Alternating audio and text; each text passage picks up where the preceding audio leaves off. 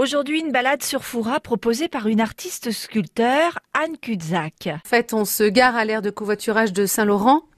Et là, on commence à, partir sur la, route en direction de Foura et très vite, on a un petit panneau sur la droite qui indique un chemin euh, pour les vélos et les piétons. Donc, on, se dirige vers ce chemin et là, en fait, on va prendre l'ancienne voie ferrée de, de Foura.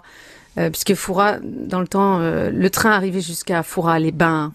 et donc, là, on va longer toute euh, toute la toute la baie d'Ive et ainsi que euh, les carrelets du port Nord et comme ça on arrive euh, sur la plage Nord et on peut rattraper jusqu'au centre-ville et là retour c'est une longue balade. Ouais. et puis on peut observer, s'arrêter. Ah oui, parce qu'il y a tous les carrelets là qui font rêver et c'est vrai que dès que c'est ensoleillé ou, ou même par mauvais temps, c'est ça raconte une histoire.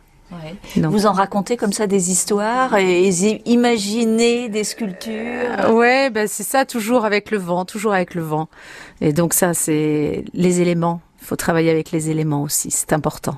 Au passage, pour en savoir plus sur les réalisations d'Anne Kutzak, sculpteur à Foura, allez sur son site www.annekutzak.com.